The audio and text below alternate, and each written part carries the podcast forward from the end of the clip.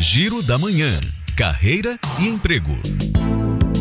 Tribunal Superior do Trabalho abriu inscrições para o concurso público com 300 vagas de juiz do trabalho substituto de tribunais regionais em 22 estados do Brasil, incluindo aqui a Bahia. Detalhes do edital no site do órgão. E a Base Comunitária de Segurança do Calabar está com inscrições abertas para dois concursos de iniciação e qualificação profissional para jovens e adultos da comunidade. Podem participar jovens entre 16 e 21 anos que tenham concluído o ensino ensino médio ou ainda estejam estudando. O prazo termina amanhã. Detalhes no site do SESI. Juliana Rodrigues para Educadora FM.